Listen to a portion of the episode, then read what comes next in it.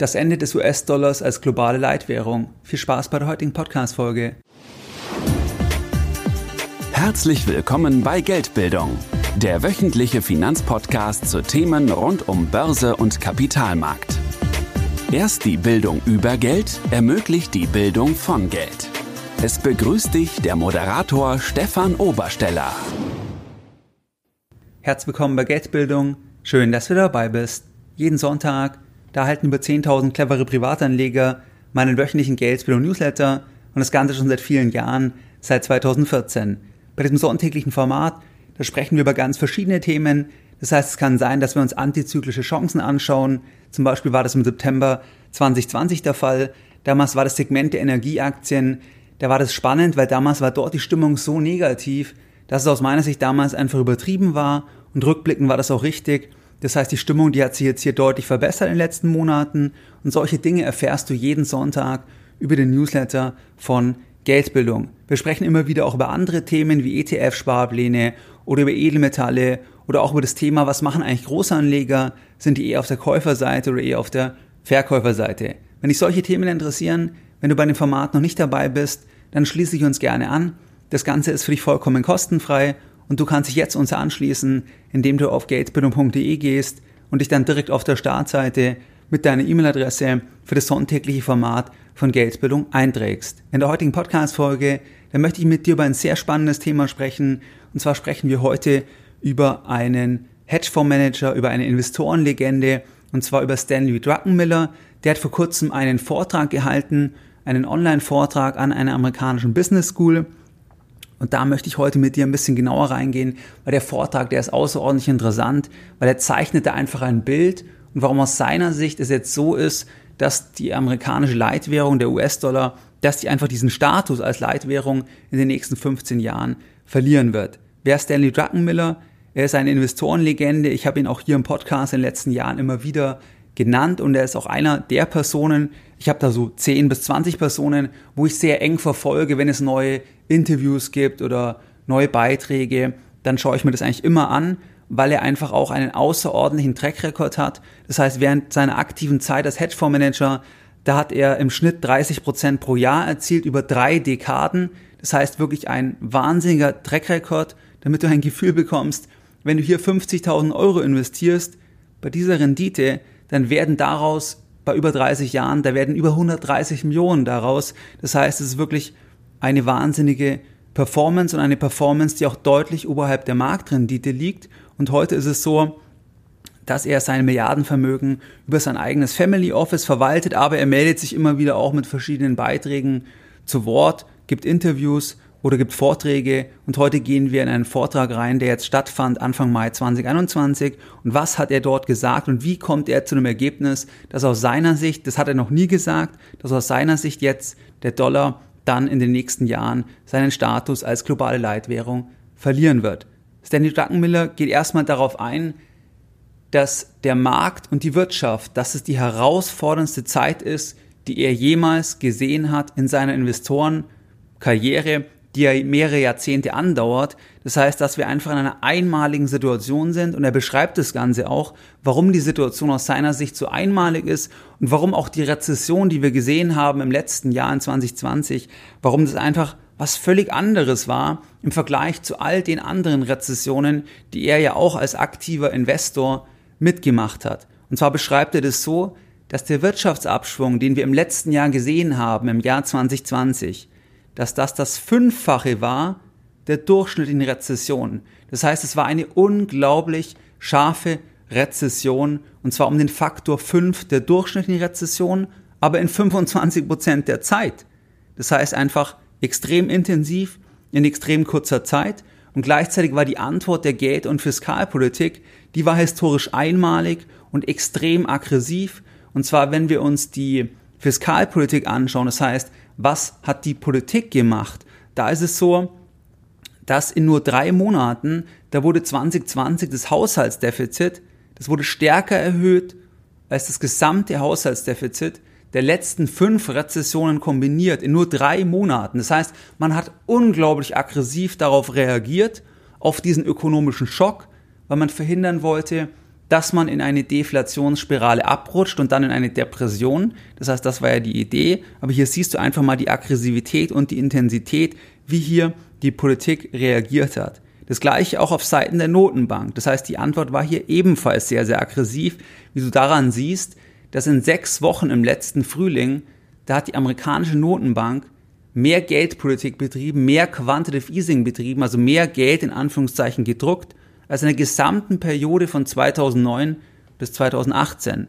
Das Interessante ist, dass man damals das Ganze ja auch schon sehr kritisch gesehen hat. Das heißt, man hat sich die Frage gestellt, schadet es der Währung? Wird es dann in einer sehr, sehr hohen Inflation enden, gar in einer Hyperinflation? Man hat sich damals auch schon die Frage gestellt, wird vielleicht das dann auch den Dollar gefährden langfristig? Und jetzt ist es so, dass man im letzten Jahr einfach ein Vielfaches gemacht hat in ganz kurzer Zeit und man macht ja weiter. Das heißt, man fährt weiter eine Geldpolitik, wie wenn man in einer Notsituation wäre. Und ähm, das kritisiert er auch, dazu kommen wir dann später noch. Die amerikanische Notenbank, die hat im Rahmen jetzt ihrer Politik viele rote Linien überschritten, wenn man daran denkt, was sie auch alles gekauft hat, zum Beispiel im Bereich der Unternehmensschulden. Da war ja die Idee, dass man einfach die Refinanzierbarkeit der Unternehmen gewährleistet, die Refinanzierbarkeit des Staates gewährleistet, weil wie wir später sehen werden, war es so, dass im letzten Jahr viele ausländische Investoren amerikanische Staatsanleihen verkauft haben und das Käufer trat dann massiv die amerikanische Notenbank auf, aber eben auch im Bereich der Unternehmensanleihen. Und normalerweise ist es so, dass eine Rezession ist ja ein Deflationsschock, das heißt, da haben wir dann auch viele Pleiten und wir haben dann nicht eine Phase, wo Unternehmen mehr Schulden machen können, weil das gar nicht das Sentiment ist, weil es gar nicht möglich ist, dass Unternehmen dann so viel mehr Schulden machen, sondern dann reduzieren sie die Schulden, Unternehmen gehen pleite, müssen Haircuts machen etc. Aber in dieser Rezession und aus Sicht von Druckenmiller war das das erste Mal, dass in einer Rezession die Verschuldung bei Unternehmen gestiegen ist. Das heißt, Unternehmen konnten in der letzten Rezession im letzten Jahr ihre Verschuldung um 1000 Milliarden US-Dollar steigern und zwar vor allem durch die Rückendeckung der amerikanischen Notenbank, weil einfach die die Renditen gesenkt hat durch das Gelddruck in Anführungszeichen und dann die Unternehmen so viele Anleihen emittiert haben, um einfach Geld reinzuholen in die Firma weil man ja nicht wusste, wie viel Liquidität braucht man, wann normalisiert sich das Ganze wieder. Das war hier dann einfach ein absoluter Sondereffekt, was es so noch nie gab während einer Rezession. Im Ergebnis führte dann diese sehr, sehr laxe und sehr, sehr aggressive Geld- und Fiskalpolitik zu einer sehr schnellen Erholung. Wenn wir uns mal die Haushaltsdefizite anschauen, respektive das Haushaltsdefizit in den USA, dann ist es so, dass die Erhöhung des Haushaltsdefizits, was wir jetzt im letzten Jahr gesehen haben, dass das die Summe übersteigt der gemachten Haushaltsdefizite alle, an, alle anderen Rezessionen zusammen im Zeitfenster von 1980 bis 2007. Das heißt also, der Staat macht unglaublich viele neue Schulden, der Staat macht unglaublich viele Hilfsprogramme, gibt das Geld mit vollen Händen aus, beleidigt so gesehen die Zukunft und aus Sicht von Druckenmiller ist es so, dass das in den ersten Monaten verständlich ist. Das heißt, man hat hier einen Schock.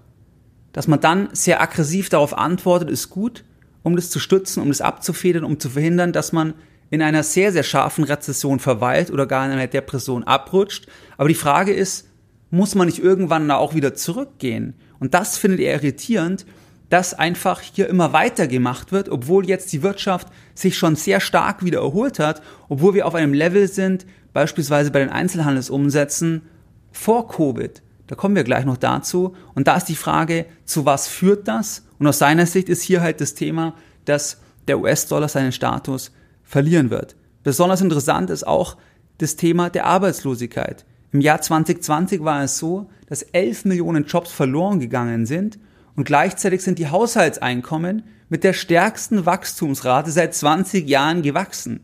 Das ist ja völlig verrückt letztlich. Wie ist das möglich, dass bei einer enorm steigenden Arbeitslosigkeit die Haushaltseinkommen so stark wachsen wie seit 20 Jahren nicht mehr? Das ist möglich durch die Hilfen. Und das hatten wir auch schon ab und zu mal im Podcast am Rande erwähnt, ich das ab und zu, dass einfach teilweise Menschen in den USA dann durch die Hilfen mehr Geld bekommen haben im Vergleich zur Situation, wo sie vorher gearbeitet haben.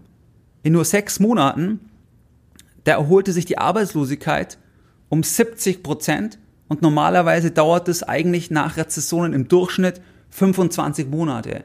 Das heißt, auch diese Erholung der Arbeitslosigkeit war in einer Geschwindigkeit, wie wir es so in der Form noch nie gesehen haben. Wenn wir uns die Wirtschaftskraft anschauen, gemessen an der Wirtschaftsleistung, dann ist diese Metrik bereits wieder auf dem Level vor Corona, vor Covid-19 und das Ganze nach nur fünf Quartalen.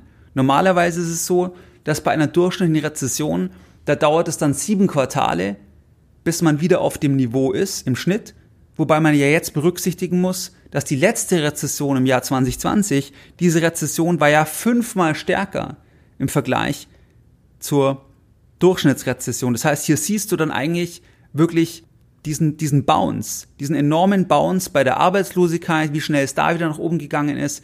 Du siehst das Ganze bei der Wirtschaftskraft, du siehst das Ganze auch bei den Einzelhandelsumsätzen. Da kommen wir jetzt dazu, dass man das anschauen kann als Merkmal für die wirtschaftliche Lage. Und hier ist wieder dieses interessante Thema, dass die Frage ist, warum macht man immer weiter, obwohl ja die Wirtschaft sich schon sehr, sehr stark erholt hat, obwohl die Wirtschaft eigentlich jetzt brummt. Warum macht man hier weiter? Er spricht hier natürlich von den USA und hier nennt er zum Beispiel folgende Zahlen, und zwar, dass ein Großteil der Direkthilfen, und zwar 575 Milliarden Dollar von 850 Milliarden Dollar und circa zweieinhalbtausend Milliarden Dollar von dem Quantitative Easing, das wurde gemacht, das wurde gestartet, nachdem die Einzelhandelsumsätze bereits wieder auf dem Level vor Corona waren. Und da ist ja die Frage, warum macht man das immer weiter? Also die Wirtschaft läuft und man pumpt immer weiter Geld in das System rein. Und du siehst zum Beispiel auch hier diesen Bounce bei den Einzelhandelsumsätzen,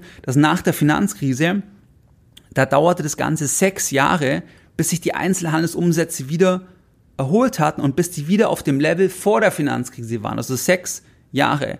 Und jetzt ist es so, heute, und er hat ja den Vortrag Anfang Mai 2021 gehalten, dass heute jetzt die Einzelhandelsumsätze in den USA, dass sie bereits 15 Prozent über dem Niveau vor Corona sind. Das heißt, wir haben hier bereits ein Wachstum. Zum Vergleich, der Anstieg der Einzelhandelsumsätze von 2016 bis 2020, der lag bei drei Prozent pro Jahr. Und jetzt haben wir in nur wenigen Monaten das Wachstum gesehen, wovor wir wo wir vorher mehrere Jahre gebraucht haben, um dieses Wachstum ähm, zu erzielen. Das heißt, hier sieht man einfach bei den Einzelhandelsumsätzen, dass also die Wirtschaft schon, schon sehr stark wieder läuft und dass wir hier einen enormen Bounce gesehen haben und trotzdem man aber weitermacht mit diesen ganzen Hilfen und auch mit dieser geldpolitischen, sehr, sehr lockeren Politik. Das heißt, das ist die Frage, warum macht man dort weiter? Und die amerikanische Notenbank, die verspricht ja jetzt keine Zinsen anzuheben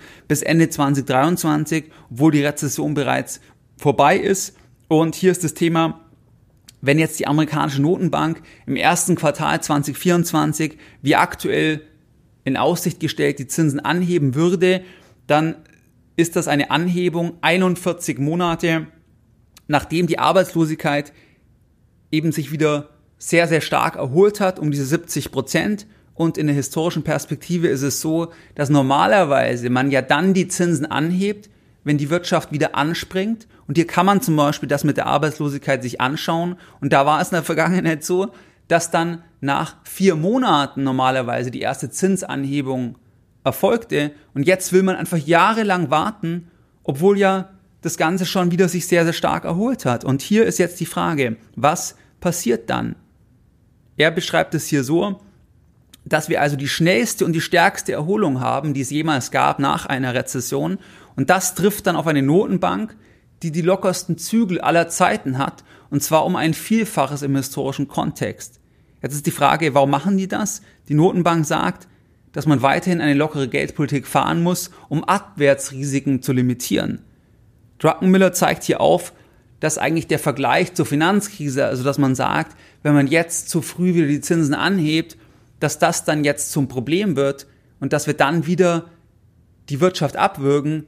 Hier zeigt ja Druckenmiller genau auf in seinen Daten, dass dieser Vergleich nicht wirklich passt, weil die Wirtschaft boomt ja bereits wieder. Das heißt, wir sind ja zum Beispiel bei den Einzelhandelsumsätzen, da sind wir 15 Prozent über dem Level vor Corona. Das heißt, hier können wir ja nicht sagen, dass es problematisch ist, sondern die Wirtschaft boomt. Und er stellt sich die Frage, warum schaut die Fed nicht auf die Gefahr der finanziellen Stabilität. Das heißt, mit dieser Politik, was, zu was führt das? Zum Beispiel, dass die Leute im letzten Jahr, dass die jetzt viel mehr Geld haben durch die Hilfen, also dass die Haushaltseinkommen so stark gewachsen sind wie seit langer Zeit nicht mehr.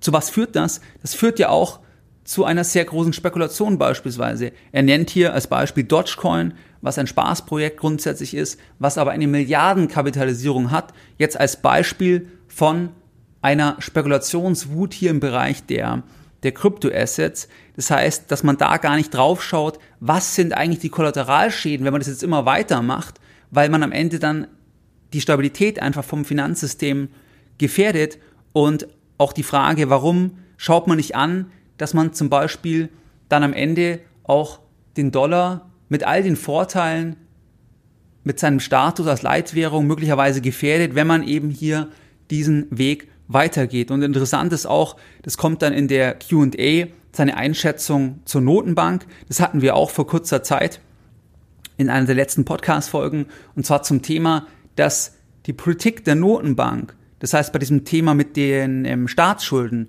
dass die Politik der Notenbank natürlich, weil die auf der Nachfrageseite auftreten und weil am Ende Vermögenspreise, wenn es Assets sind, die einen Cashflow haben, da kauft man die zukünftigen Cashflows und wenn jetzt die Zinsen runtergehen und die Notenbank trägt dazu bei, dass die Zinsen gesenkt werden, dann werden die Assetpreise einfach angehoben. Und hier sagt er, dass er keinen größeren Motor für Ungleichheit kennt als die amerikanische Notenbank in den letzten elf Jahren. Weil jeder Vermögende, den er kennt, der hat einfach noch viel mehr Vermögen gemacht, weil einfach Geld in Anführungszeichen gedruckt wird, als ob es keinen Morgen gibt. Und das ist interessant, weil er schreibt hier oder, oder sagt hier auch in dem Vortrag, dass er da nicht versteht, warum die Linken so begeistert sind, weil oft ja von der linken Seite auch dieses MMT, also dieses ähm, Modern Monetary Theory, dass es ja auch ein Thema ist, wo man ganz fasziniert ist, dass man eben nicht mehr diese Restriktionen hat, dass man eben alles versprechen kann und auch umsetzen kann, wenn man als Tandem arbeitet mit der Zentralbank. Aber er versteht hier nicht, dass die Linken das in den USA auch so propagieren und so toll finden, dieses Gelddrucken, wenn alle Daten eigentlich zeigen, dass von dieser Politik in erster Linie die reichen Menschen profitieren, die vermögenden Menschen profitieren, weil nur die ja Assets haben. Das heißt, wer keine Assets hat, der konnte davon nicht profitieren. Und deswegen ist es auch eine Politik, die die Ungleichheit in hohem Maße verschärft. Und er sagt ja hier explizit, dass er das nicht kritisiert im ersten Schritt, also März 2020, dass man das macht für die ersten paar Monate. Aber die Frage ist, wenn man sieht, dass die Wirtschaft wieder anläuft, anspringt, dann muss man eigentlich gegensteuern. Er nennt aber auch gleich später noch den Grund, den wir besprechen, warum man eben in einer Sackgasse ist, was ich auch schon öfters besprochen habe, im Newsletter beispielsweise, wo du dich unter geldbildung.de auch gerne eintragen kannst. Und da gehen wir jetzt dann, dann gleich rein. Er beschreibt das historisch, dass der amerikanische Anleihen, dass die als Safe Haven Asset gesehen wurden von Portfolio-Managern, gerade auch in turbulenten Zeiten. Das heißt, dass man da reingeflohen ist dann in amerikanische Anleihen und das konnte man zum Beispiel sehen dann auch während der Finanzkrise. Und jetzt war es so im März letzten Jahres, dass da ausländische Investoren, dass die massiv amerikanische Anleihen verkauft haben. Und dann gehen ja die Renditen rauf. Das heißt, wenn man einen Verkaufsdruck hat, gehen die Renditen rauf. Das brachte dann beinahe den Anleihenmarkt zum Einsturz, wenn dann die amerikanische Notenbank nicht interveniert hätte und dann wirklich hier das Kaufprogramm massiv nach oben gefahren hätte, dann wäre das wirklich übel ausgegangen für den amerikanischen Anleihenmarkt. Er sagt aber, dass ausländische Investoren ganz klar Nein sagen zu der Politik des amerikanischen Staates und auch zur Notenbankpolitik. Und er verweist hier auf China, dass China circa 20 Prozent der Weltwirtschaft repräsentiert, aber nur 1,6 Prozent der globalen Portfolios. Und dass die USA, die repräsentieren circa 25 Prozent der Weltwirtschaft, jeweils gemessen an der Wirtschaftskraft, aber 28 Prozent der Weltportfolios und dass wir hier eine Verschiebung auch sehen. Das heißt, er beschreibt, dass auch asiatische Investoren, dass sie dann eben eher in China beispielsweise investiert haben und Geld abgezogen haben von amerikanischen Staatsanleihen im letzten Jahr, im März 2020, was eben spannend war, weil es dann erstmalig so war, dass man eben diese Assetklasse nicht mehr als Safe Haven Asset gesehen hat in dieser turbulenten Zeit im März 2020. 20. Er sagt also, dass ohne die Intervention der amerikanischen Notenbank, da wären die Renditen, die wären deutlich nach oben gegangen, die wären deutlich nach oben geschossen und wenn man sich jetzt anschaut, wenn sich jetzt diese zehnjährigen Anleihenrenditen, wenn die sich jetzt normalisieren würden auf einen historischen Durchschnitt von 4,9 Prozent, dann würde der Zinsaufwand so enorm groß werden, dann läge der bei 27 Prozent der jährlichen Wirtschaftsleistung, dass das nicht finanzierbar wäre. Das heißt, im Ergebnis heißt es ganz einfach, dass man jetzt in einer Sackgasse ist. Das heißt, die amerikanische Notenbank, die muss jetzt die Schulden monetarisieren, weil der andere Weg gar nicht geht. Ansonsten müsste man sagen, man macht einen Cut. Man macht einen Cut, weil ansonsten man nur noch die Zinsen bezahlt mit dem Staatshaushalt. Also nur noch in Anführungszeichen, aber 27 Prozent, wenn das am Ende dann der Zinsaufwand ist, den ich begleichen muss, also als Prozentsatz der jährlichen Wirtschaftsleistung, dann ist es ja wirklich enorm. Und jetzt kommt er zum Ergebnis, dass der Dollar aus seiner Sicht, dass der eben gefährdet ist. Und aktuell ist es so, dass ähm, 85 Prozent der weltweiten Transaktionen in US-Dollar getätigt werden. Und Druckenmiller glaubt, dass der US-Dollar jetzt den Rubicon überschritten hat und dass der Dollar innerhalb von 15 Jahren den Status als Leitwährung verlieren wird. Er hat das noch nie gedacht, geschweige denn gesagt. Und das ist auch ein großer Unterschied zu vielen anderen Marktbeobachtern, die schon sehr, sehr oft das Ende in Anführungszeichen vom Dollar ausgerufen haben, beziehungsweise ausgerufen haben, dass jetzt der Status verloren geht. Er hat das so noch nie gemacht, hat es jetzt aber hier gemacht und er sagt auch, er weiß nicht, was den Dollar als Leitwährung ersetzen wird, aber seine beste Schätzung ist irgendwo ein Thema, ähm, ein ähm, Crypto-Derived Ledger System. Das könnte etwas sein, was diesen Status einnimmt, aber, aber er weiß es am Ende des Tages nicht. Aber er sieht halt den Dollar einfach als Leitwährung gefährdet. Was macht jetzt sein Family Office? Hier sagt er auch einige Punkte, wie er sich positioniert. Er sagt aber auch ganz klar, dass das Ganze mit großer Vorsicht zu sehen ist, weil er jederzeit auch seine Meinung ändern kann. Und er ist jetzt folgendermaßen positioniert, und zwar sagt er Short US-Dollar. Auf Basis auch seiner Analyse ist es auch schlüssig. Dann Short Global Fixed Income. Dann Long Commodities, unter anderem Öl, Kupfer. Hier erwartet er steigende Preise. Und dann ist er auch Long Equities, also Long Aktien. Aber er wäre jetzt eher überrascht, wenn er das Ganze bis Ende des Jahres halten würde. Also er denkt eher, dass er da den Exit machen wird in den nächsten Monaten. Man muss dazu sagen, dass er auch eher ein aktiverer Investor ist, also eher auch Trading-Elemente dabei sind in seiner Strategie. Nichtsdestotrotz ist er einer der, der eben auch sehr, sehr erfolgreich damit ähm, war. Das heißt also, das ist ein bisschen seine Positionierung. Dann auch das Thema Kryptoassets kommt noch ins Spiel und zwar ist er da ein Stück weit indifferent, aber er sagt, dass sie sich immer anschauen bei ihren privaten Investments, wo gehen auch die besten jungen Leute hin von den besten Schulen und er sagt hier, dass er hier weiterhin sieht, dass einfach der Löwenanteil in die Kryptoindustrie geht und er selber privat ein Prozent in Bitcoin investiert. Er glaubt zwar nicht, dass Bitcoin jemals eine Währung sein wird, weil es zu volatil ist, aber er sieht das Thema eher so, dass am Ende ein Wert sich auch daraus ergibt, weil andere der Sache einen Wert zuschreiben und vor allem im Tech-Bereich, da sieht man ja auch viele prominente Leute, die einfach Bitcoin einen Wert zuschreiben. Deswegen ist er da auch mit einer kleinen Position dabei, auch weil es mittlerweile eine Marke ist, weil Menschen es präferieren gegenüber Gold, also bestimmte Menschen in einer ähm, in einem bestimmten Segment respektive in einer bestimmten Altersgruppe aber er ist jetzt auch nicht hier ein absoluter Verfechter von dieser Thematik. Das sieht man auch an der Positionsgröße mit einem Prozent. Aber das ist ein bisschen seine Einschätzung, warum er glaubt, dass der Dollar den Status als Leitwährung am Ende verlieren wird. Aus meiner Sicht ein sehr, sehr interessanter Vortrag. Und jetzt nochmal ganz kurz die Lessons learned in der heutigen Podcast-Folge Nummer 360. In der heutigen Podcast-Folge, da haben wir uns das Thema angeschaut, der Leitwährung vom US-Dollar. Und zwar haben wir uns einen Vortrag angeschaut, besprochen von Stanley Druckenmiller jetzt von Anfang Mai 2021.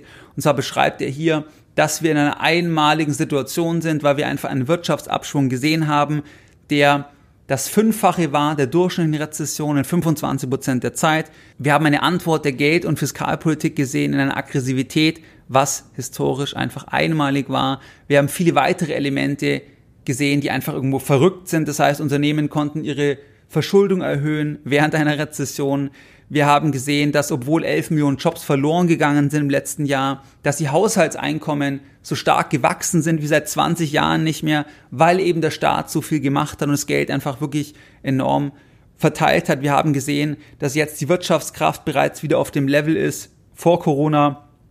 Wir haben gesehen, dass die Arbeitslosigkeit, dass die sich stark wieder reduziert hat, was normalerweise viel, viel länger dauert. Wir haben gesehen, bei den Einzelhandelsumsätzen, dass wir hier bereits auf dem Level über dem Niveau vor Corona liegen. Das heißt, dass wir hier einfach schon eine Wirtschaft haben, die wieder läuft in den USA. Und am Ende sieht er eben diese Kombination dann als Gefahr an, dass die Notenbank, dass die einfach hier aber nicht mehr rauskommt, also aus diesem Geld drucken, weil man es sich gar nicht mehr leisten kann, dass die Zinsen weiter nach oben gehen und deswegen man diesen Weg einfach weiter gehen muss, beziehungsweise dass die Zinsen eben sehr deutlich nach oben gehen. Also er ist ja, er ist ja, im, er ist ja short ähm, Anleihen, also globale Anleihen. Aber ähm, er sagt eben, dass, jetzt, dass es eben jetzt nicht auf 4, 5 Prozent so gesehen gehen kann, die Zehnjährigen, weil dann wäre das Ganze eben nicht mehr finanzierbar, dann würde man im Prinzip nur noch den Zinsaufwand bezahlen. Und deswegen sagt er halt, dass der Dollar einfach als Leitwährung in Gefahr ist, und zwar innerhalb der nächsten 15 Jahre. Und er sieht hier vielleicht als möglichen Ersatz, wobei er sagt, er weiß es letztlich nicht, da sieht er ein Crypto-Derived Ledger System als möglichen Ersatz an. Er ist auch dem ganzen Thema der Crypto-Assets durchaus nicht ganz abgeneigt. Er ist mit einem Prozent in Bitcoin investiert, aber ähm, er sagt da selber, dass er natürlich aus einer ganz anderen Altersklasse kommt und ähm, dementsprechend da jetzt auch nicht ähm, komplett natürlich im Thema drin ist. Das sind die Themen der heutigen Podcast-Folge und wie du es gewohnt bist, dann möchte ich auch die heutige Podcast-Folge wieder mit einem Zitat beenden und heute ein Zitat von Stanley Druckenmiller. Bitcoin is like anything else. It's worth what people are willing to pay for it. Mehr Informationen zu Themen rund um Börse und Kapitalmarkt findest du unter www.geldbildung.de. Und immer daran denken, Bildung hat die beste Rendite.